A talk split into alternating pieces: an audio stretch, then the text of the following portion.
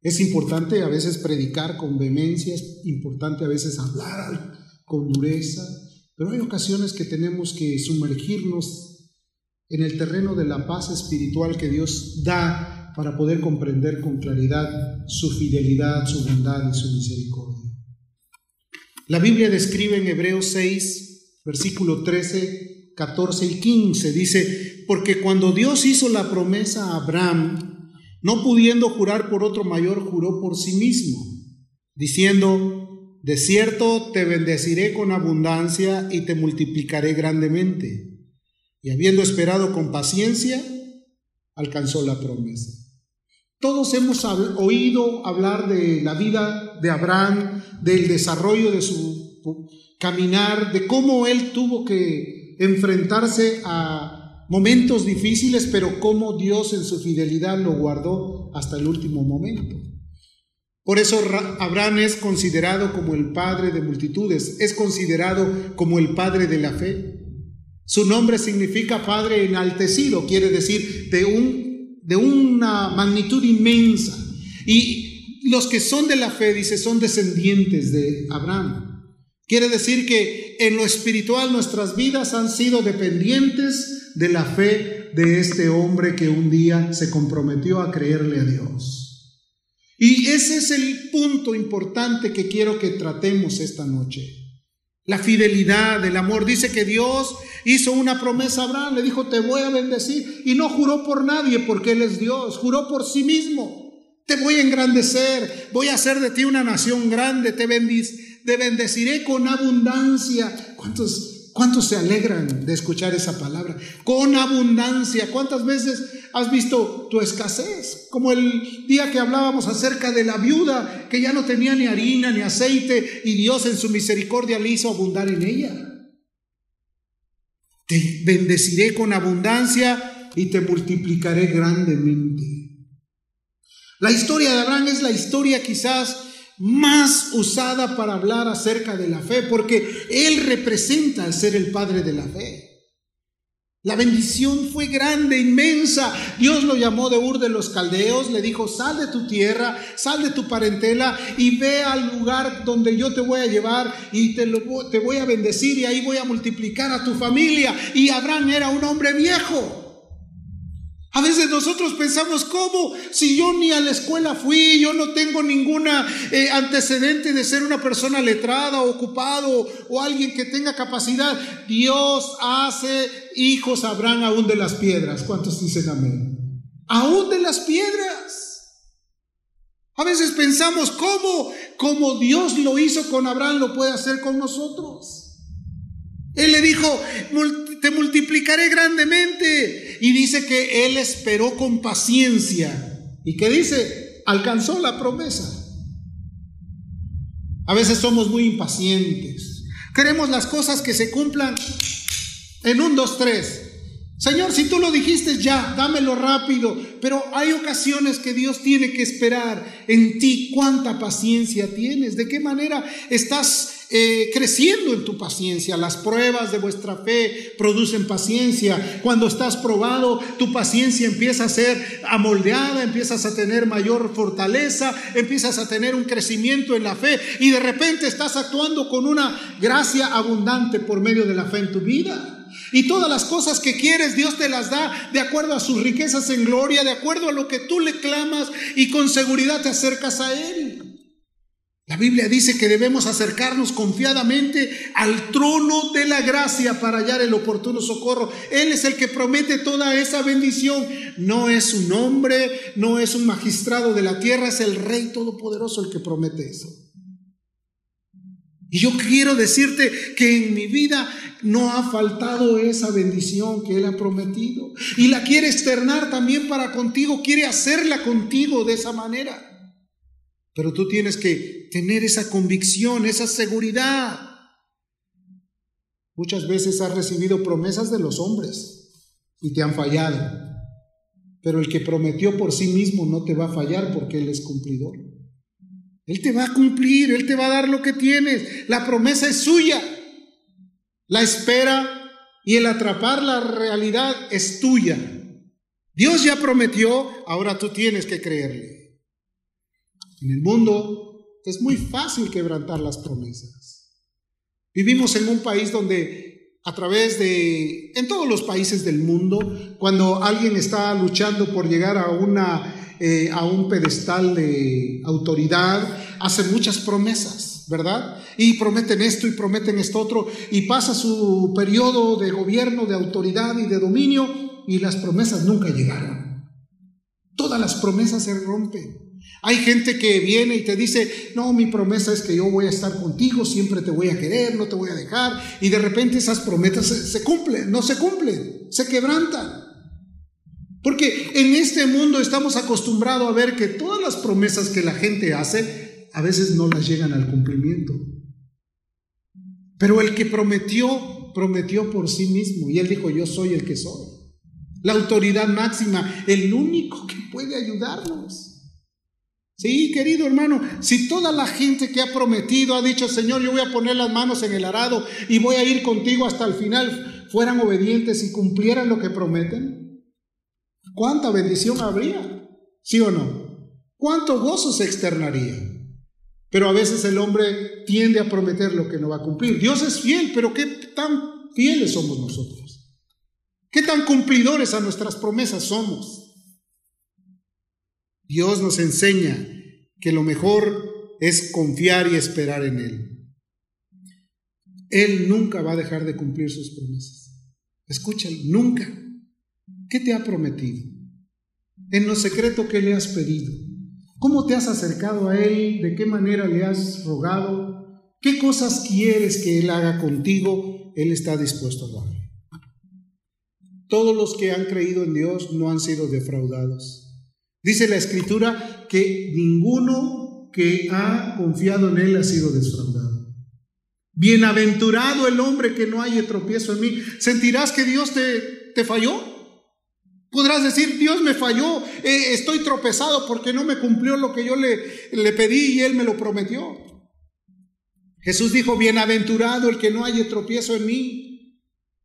¿Qué quiere decir eso? Que en Él no vas a encontrar nada en el cual tú te puedas justificar diciendo, ya no quiero nada contigo.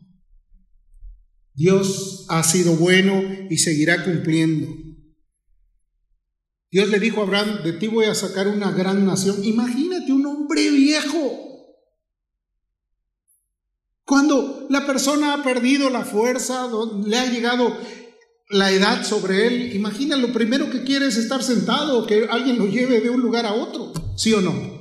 A veces no siendo tan viejos queremos que nos anden llevando.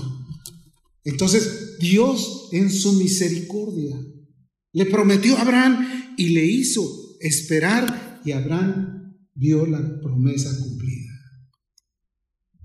Romanos 4, versículo 17 dice, como está escrito, te he puesto por padre de muchas gentes. Te he puesto por padre de muchas gentes delante de Dios, a quien creyó, el cual da vida a los muertos y llama las cosas que no son como si fueran. El Dios del cielo tiene ese poder de llamar las cosas que no son como si fueran. Te ves al espejo y dices, no, pues eh, aquí yo no veo nada bueno, yo solamente veo eh, una persona que tiene muchos conflictos hasta consigo mismo. Él llama las cosas que no son como si fueran. Él puede levantarte a ti cuando tú confías en Él. ¿Y qué dice? Él creyó en esperanza contra esperanza. Creyó en esperanza contra esperanza para llegar a ser padre de muchas gentes conforme a lo que le habían dicho. Así será tu descendencia. ¿Qué es creer en esperanza contra esperanza? Querido, cuando dices, es que tengo esperanza, es porque no hay nada seguro. No hay nada visible, no hay nada que te digan es real. Él luchó, creyó en esperanza, contra esperanza, como diciendo cuando ya no hay ninguna forma de sentirse seguro de lo que va a recibir. Esa es la esperanza contra la esperanza. ¿Cuántas veces el hombre porque no ve las respuestas rápidas, se desanima y piensa que no es cierto. Y por eso los que están esperando, los mercaderes de las almas, están esperando atrapar los corazones, porque dicen, ya ves, te fallaron ahí, vente acá, te fallaron aquí, vente para acá. Déjame decirte que el camino se llama Jesucristo, el Rey de Gloria. Y Él es el único que va a cumplir todo lo que te promete. Si te ha prometido su bendición, te va a bendecir. Si Él lo va a hacer, lo va a hacer a pesar de que haya muchas circunstancias adversas. Abraham era un hombre como de 99 años. ¿Quién iba a pensar que Él iba a ver la realidad de esa promesa? Sara, pues no creas que era una quinceañera. También ya era demasiado antigua porque dice la escritura que ya le había pasado el tiempo de las mujeres. ¿Qué quiere decir? Ya estaba solamente esperando dormir y eternamente. Y Dios hizo la obra perfecta él. Sí, ve, no, pero ¿cómo dice eso? ¿Cómo se atreve a decir eso? La Biblia lo dice. Por la fe también la misma Sara, siendo estéril, porque aparte de que estaba viejita, también era estéril. ¿Qué te parece? Siendo estéril, recibió fuerza para concebir. Hoy tienes 40 años y vas al médico y te dice, ni sueñe que se puede embarazar. ¿Sí o no? Y hay muchas que tienen apenas 40 y ya no quieren embarazarse. Vamos a orar para que Dios les dé más hijos. Amén. Aleluya. Amén, no se pongan nerviosas. Dice que siendo estéril recibió fuerzas para concebir y dio a luz aún fuera de tiempo de la edad. Porque creyó, fíjate, Sara creyó que Dios era fiel a lo que promete. ¿Cuántos quisieran más hijos? No, es que son muy molestones, corren aquí, gritan, este, son muy inquietos, pero son niños. Amén. Amén. Y déjame decirte que yo tengo unos testimonios muy buenos. Te voy a contar uno. Un día estábamos por ahí y un joven dijo, mi esposa, ay, tiene muchos problemas, ¿no? No puede tener hijos. Y cantamos unos cantos y después dije, pues vamos a orar y oramos. Unos ocho o diez meses después regresé al lugar a donde habíamos ido y él me fue a recoger y me empezó a platicar y yo lo veía como muy alegre, como con ganas de decirme algo. Llegamos a donde teníamos que llegar y ya al final me dijo, hermano, ¿se acuerda que oramos por mi esposa? Está embarazada y ya va a dar a luz. Amén. Así que no te preocupes, Dios es bueno. Dios es muy bueno. Dice, conforme a la fe murieron todos estos sin haber recibido lo prometido, sino mirándolo de lejos y creyéndolo y saludándolo y confesando que eran extranjeros y peregrinos en la tierra. En este pasaje está hablando acerca de la fe, de la confianza y de la seguridad que tú puedes depositar en Dios y cuando la depositas en Él, seguro que vas a tener respuestas maravillosas. Muchos de los cristianos antiguos ni siquiera vieron las promesas cumplidas en ellos. Pero dice la escritura que vieron de lejos y confiaron en que el que les había prometido era fiel para cumplir sus promesas. A veces estamos, si, si me cumple, bien. Y a veces decimos, no, pero es que Gedeón sacó este, un manto para que si se mojaba mientras todo estaba seca, seco, es que era la señal de Dios. No, si es que Gedeón un día puso su manto y si estaba seco y todo mojado, es que esa era la, la respuesta de Dios. Y a veces ponen a Gedeón como si eso fuera digno de alabarlo y de glorificarlo. Él lo estaba haciendo en incredulidad porque el que se había acercado a decirle, ve con esta tu fuerza, había sido el Señor de señores. Y a veces nuestro pretexto es, yo quiero ser como Gedeón, sí, pero en la incredulidad o en la confianza. Cuando tomó la valentía y agarró las teas y llegó hasta donde estaban los enemigos y con 300 hombres hizo huir a un ejército extranjero, fue porque creyó. Pero él batalló mucho en su creer. Él estuvo primero como queriendo probar a ver si se servía la promesa, a ver si había cumplimiento en ella. Y a veces creemos que Gedeón es el Señor de la fe. Tuvo que ser motivado. Vino el ángel y le dijo, eh, hombre, varón esforzado y valiente, tú salvarás a Israel. Y él dijo, pues ¿cómo de dónde ves el valor y dónde ves lo valiente? ¿Cuántas veces has recibido una promesa de Dios y rápido te ves y yo no me veo que, que yo pueda? Entonces se entiende, la fe es la confianza segura, el valor auténtico que tienes para hacer la voluntad de Dios, obedecerle. Dios es fiel y maravilloso. Pablo creyó a las promesas de fe. Pablo creyó que Dios lo había llamado y él vivió para Dios. Él dijo, para mí el vivir es Cristo y el morir es ganancia, porque su confianza estuvo puesta en Dios. Él dijo, todo lo puedo en Cristo que me fortalece. No había nada que se le imposibilitara, porque Pablo creyó a Dios. ¿Cuánta confianza tienes tú? A veces es una confianza de un dólar y medio nada más. Tienes que creerle a Él. Él es todopoderoso. Él todo lo puede. Él es el maravilloso Dios de los ejércitos. Vamos a leer esta parte. Dice, entonces oídas estas cosas, callaron y glorificaron a Dios, diciendo, de manera que también los gentiles ha dado arrepentimiento para vida. Ahora bien, los que habían sido esparcidos a causa de la persecución que hubo con motivo de Esteban, pasaron hasta Fenicia, Chipre y Antioquía, no habiendo, no hablando a nadie la palabra, sino solo a los judíos. Pero había entre ellos unos varones de Chipre y de Sirene, los cuales cuando entraron en Antioquía hablaron también a los griegos anunciando el Evangelio del Señor Jesús. Y la mano del Señor estaba con ellos y gran número creyó y se convirtieron al Señor.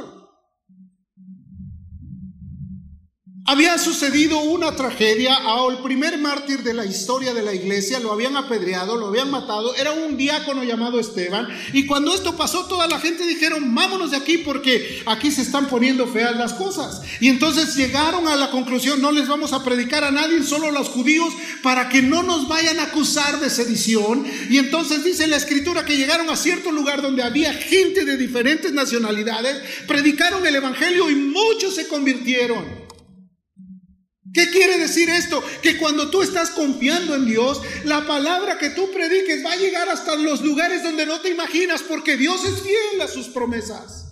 Él dijo, pídeme y yo te daré por herencia a las naciones. Todo lo que pidieres al Padre en mi nombre yo lo haré. Si pides conforme a la voluntad de Dios será hecho. El que tiene fe es alguien que va a lograr ver la bendición de Dios. Amén. Creyó la promesa. Jesús creyó también que su Padre lo iba a levantar de entre los muertos. Sí, lo lastimaron, lo hirieron, lo golpearon, le hicieron todo tipo de laceraciones, pero Jesús eh, descendía del Padre y fue lo que él creyó en Dios. Dice la Escritura entonces Jesús dijo, de cierto, de cierto os digo que hoy estarás conmigo en el paraíso. Ya estaba ahí crucificado y estaba uno a la derecha y otro a la izquierda. Y entonces llegó el momento en que empezaron a pedir compasión. Otro empezó a sentirse violentado y a decirle, si tú eres el Hijo de Dios, ¿por qué no me salvas a mí? Y el hombre que tenía un poquito más de conciencia y de poca piedad que le quedaba después de haber hecho una vida completamente equivocada, dijo, por favor detente, nosotros merecemos lo que estamos padeciendo, pero este hombre era justo. Y entonces en el último instante de su vida, de este ladrón que estaba al lado de Jesús, volteó los ojos y lo miró con misericordia y le dijo, acuérdate de mí cuando estés en tu reino. Y la promesa de Jesús fue tan rápida y tan concreta. De cierto, de cierto te digo que hoy estarás conmigo en el paraíso. ¿Cuántos dan gloria a Dios? En el paraíso. Querido hermano, esas promesas no las recibe cualquier mortal aquí en la tierra. Si ni siquiera cree que Jesús está a su lado. Hay muchos que viven pensando que están abandonados de la gracia de Dios. Hay otros que viven pensando que no hay nada que esperar en esta tierra. Otros piensan que el mundo es un mundo que debe de correr, que el hombre nace, crece, se reproduce y muere y que ya se acabó toda la existencia. Pero Dios te dice que hay vida eterna en Cristo Jesús, hermano. Vida eterna. El mismo Señor, Él creyó, dijo, no, no va a permitir. Desde el libro de los Salmos se habló esto. El libro de Hechos, que fue escrito por un médico llamado Lucas, Habló de la obra del Espíritu Santo. Y fíjate lo que dijo él. Porque no dejarás que mi alma en el Hades ni permitirás que tu santo vea corrupción. Sí, porque Jesús murió. Literalmente fue asesinado, salvajemente lastimado, herido por nuestras rebeliones, como dice su palabra. Pero al tercer día se levantó de entre los muertos y está sentado a la diestra del Padre. Su, el santo no vio corrupción. Él dijo, si destruyeres esta casa en tres días será restituida. Y dijeron, ya ves, está blasfemando, porque esta casa la construimos en 40 años. ¿Cómo se atreve a decir, ya ves que es mentiroso? Ya ves que es difamador, que es engañador, y se le fueron encima. Pero él no estaba hablando de la construcción. Porque los hombres de este mundo ven las cosas que hay en este mundo. Él estaba hablando de lo espiritual. Esta vida que destruyan ahora, en tres días será restaurada. Estaba hablando de su muerte, pero también estaba hablando de su resurrección. Porque creyó a Dios, a su Padre. Y al tercer día fue restaurado, fue levantado y se atravesó en medio de la pared y saludó a sus discípulos y les dijo, pasa a vosotros. Y ellos se quedaron asustados, pensando un fantasma. Jesús es el Todopoderoso, querido hermano. Yo quiero que entiendas de una vez por todas. Jesús es el Rey de Gloria, es el Todopoderoso, es el único Dios verdadero. Fuera de Él no hay nadie. Y no le daremos gloria a nadie más que al Dios del cielo. Amén. Dios siempre va a cumplir su palabra. Pon atención a lo que te voy a decir. ¿Qué promesa has recibido de parte de? ¿Te puedo enumerar varias? Él dijo que no te dejaría ni te desampararía. Él dijo que estaría contigo todos los días. Él dijo que ningún arma forjada contra ti prevalecerá.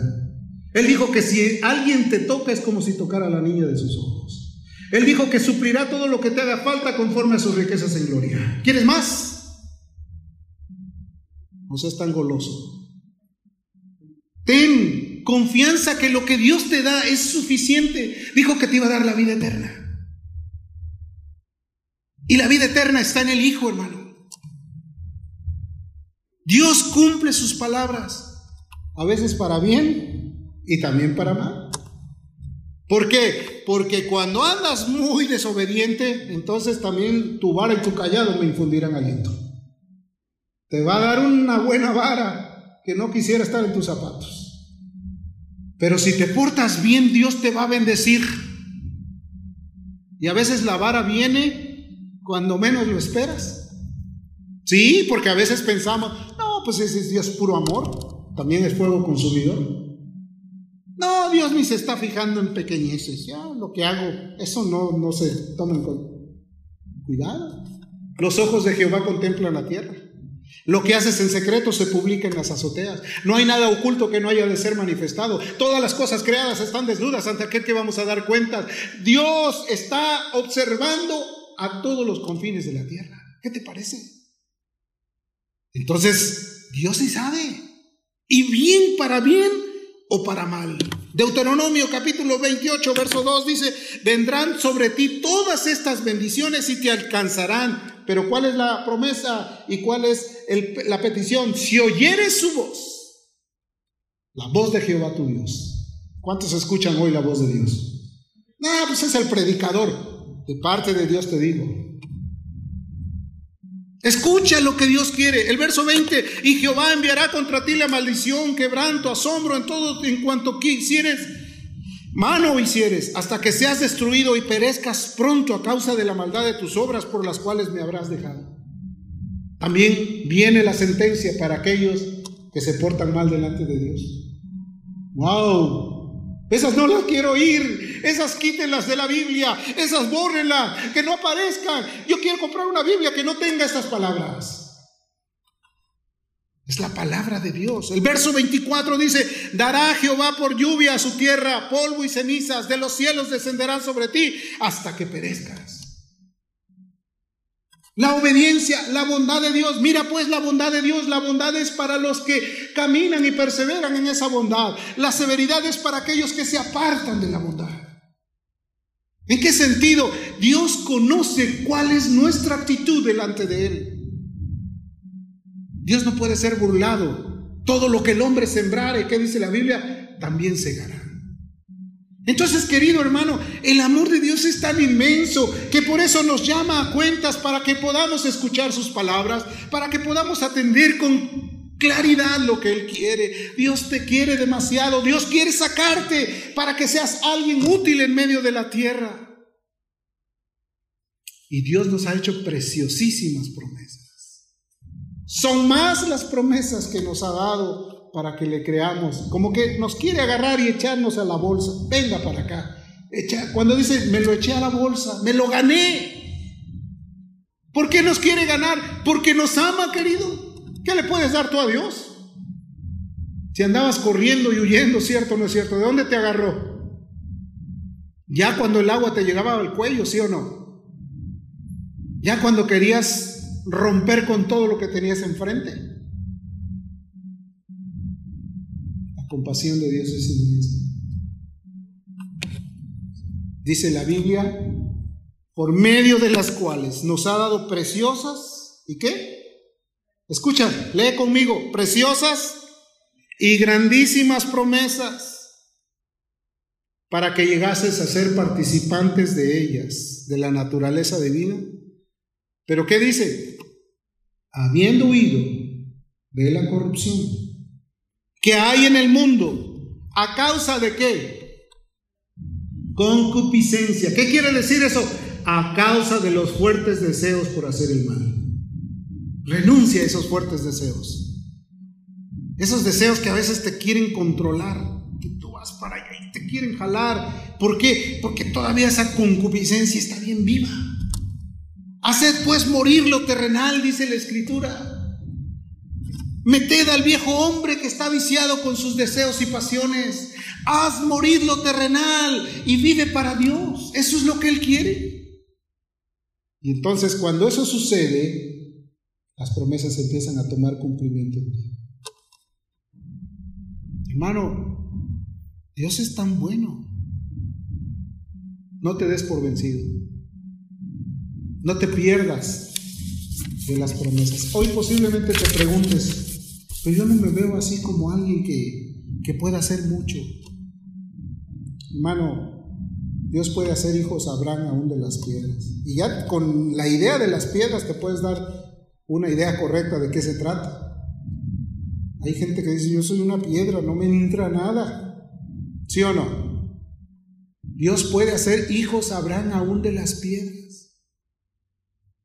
Pero la continuidad de ese texto dice, y ya está puesta el hacha a la raíz de los árboles. Así como Dios puede levantar a aquellos que no son, hacerlos útiles, también está dispuesto a cortar con el hacha. Todo árbol que no da buen fruto será cortado y echado al fuego.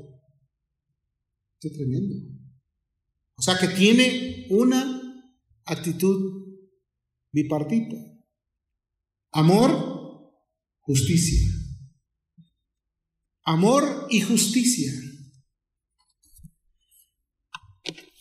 ¿Cómo ganas las promesas? Bueno, hay varias cosas. Versículo 25 de Hebreos 10 dice, no dejando de congregarse como algunos tienen por costumbre. Podría decirse mala costumbre, pero para que no me vayas a juzgar y vayas a decir, no, el que le quita o el que le añade a la palabra no tiene parte en el reino. Vamos a leerlo como está escrito, para que nadie se sienta ofendido no dejando de congregarse como algunos tienen por costumbre, sino exhortándonos. ¿Qué es exhortarle? Ay, hermano, ya no le he visto, a lo mejor ya anda en el mundo. No, exhortándole con amor, o sea, ¿qué te hace falta? ¿Qué necesidad hay que suplir? Cuéntame cuáles son tus necesidades. ¿Te puedo ayudar en algo? Esa es una exhortación. Ese es un empuje también. Y tanto más cuando veis que aquel día se acerca. El versículo 35 dice, no perdáis pues vuestra confianza que tiene grande galardón.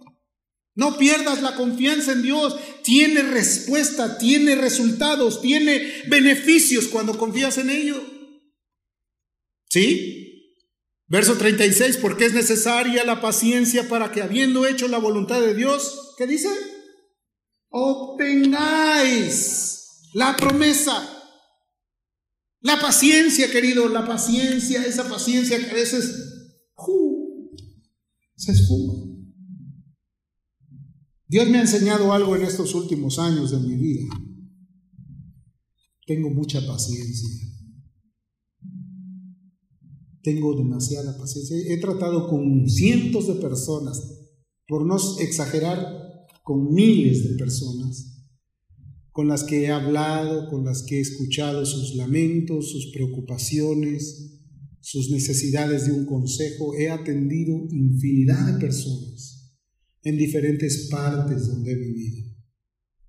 Y quiero decirte, ahora tengo mucha paciencia. A veces veo que alguien así se pone ahí, como muy loquito, como muy apartado. Qué paciencia. A veces puedo escuchar, ya es tiempo de que hagamos algo de esto tengo mucha paciencia. ¿eh? Como que Dios me ha dado la oportunidad de tener paciencia. Alguno diría, ay hermano, es que usted ya, ya no quiere batallar con nadie. No, al contrario, batallar con más sabiduría o con más inteligencia. En los muchos consejos se hace la guerra. A veces es necesario conocer todo el panorama para poder tener la mejor oportunidad de bendecir a la gente, darles el mejor consejo, darles la mejor opinión. Y hay algunos que han pasado edades y edades y siguen con la misma actitud de volverse ajenos a la obediencia a Dios. Porque aún un poquito, a veces esa paciencia, no creas que se dimensiona en distancias largas, no, a veces un poquitito y lo que ha de venir vendrá. Y no tardará. ¿Cuántos dan amén? ¿Cuántos dicen gloria a Dios por ello? Un poquito. A veces quisieras que, que fuera rapidito, no, Dios te ayuda. Y en un poquito tiempo tiene la bendición de Dios. Mas el justo, ¿qué dice? Por la fe vivirá. Y si retrocediere, no agradará mi alma. Los que retroceden, en lugar de sentir que están haciendo bien, están haciendo sentir el corazón de aquel que los ama tanto triste, adolorido. Por eso la Biblia dice, no contristéis al Espíritu Santo. Y déjame decirte que todos los pecados serán perdonados, menos la blasfemia contra el Espíritu Santo. Una ofensa al Padre, una ofensa al Hijo, pero al Espíritu Santo al que te ha tocado, al que te ha hecho sentir realmente la verdad en tu corazón, al que ha hablado en lo secreto contigo, al que te ha rasguñado tu corazón para hacerte sentir que es Dios el que te está hablando y que de repente lo menosprecies, lo menosprecies y lo hagas a un lado de tu vida. Cuidado. Eso es tremendo. No contristéis. No contristéis el Espíritu. Él es Dios. Él está dispuesto. Él nos ha ayudado muchísimo. Si retrocedieres, dice, no agradará bien. Que nunca dejes de buscar a Dios. Nunca dejes de congregarte a pesar de todas las pruebas y luchas que tengas. Nunca dejes de ser feliz. Nunca dejes de amar a Dios con todo tu corazón. Porque la Biblia dice, pero nosotros, refiriéndose aquí a nosotros, ¿cuántos creen eso? no, tan seguro, ¿verdad? Dice, pero nosotros no somos de los que retroceden para perdición. Amén. El domingo te voy a ver bien gozoso, ¿claro? ¿Sí o no? no tan desinflado. No retroceden para perdición, sino los que tienen fe para preservación del alma, para que su alma esté robusta. Por eso dice la Biblia, no solo de pan vive el hombre, porque dices, ah, pues si se trata de estar robusto, vamos a darle. No, robusto en tu interno corazón, tu alma, tu, ser interno, que el viejo hombre se doblegue y que el hombre nuevo fortalecido esté delante de, dentro de ti. Amén que tú puedas sentir el gozo y la alegría de decir gracias por todo lo bueno que has hecho conmigo. Gracias, yo no solamente voy a aplaudir, voy a danzar, voy a darle la gloria al que me salvó, al que tiene poder para llevarme a la vida eterna, al que no se ha cansado de bendecirme todos los días de mi vida, al que está dispuesto a amarme a pesar de mis comportamientos. Ah, no los veo muy alegres. Pero no van a hacer que mi fe cambie. Amén. Sigo teniendo paciencia. La promesa más grande de Dios para Abraham también está aplicada para nosotros. Lo que Dios le prometió a Abraham es un cumplimiento también para nosotros, porque somos descendientes de Abraham por medio de la fe. Amén. Dios te va a ayudar, te va a bendecir, te va a fortalecer. Romanos 4, 23 dice, y solamente con respecto a él escribió que le fue a él se escribió que le fue contada la fe, obviamente, sino también con respecto a nosotros, a quienes ha de ser contada. Eso es a los, los que creemos en que Él levantó de los muertos a Jesús, Señor nuestro, el cual fue entregado por nuestras transgresiones y resucitado porque nos quería justificar para nuestra justificación. Esta noche te pregunto, ¿qué tan fiel eres al Dios fiel de justicia? Yo quiero que te despojes de todo aquello que te estorba. Si somos leales a Dios, Él nos va a ayudar. Por eso cuando cantábamos este canto de Hay un nombre nuevo en la gloria, me gozaba mío es, mío es. ¿Por qué no vienes un momentito aquí adelante? Aquí, aquí conmigo. Ven, despójate. Ven, considéralo. Ven, no te quedes en tu lugar, es una invitación para todos ustedes.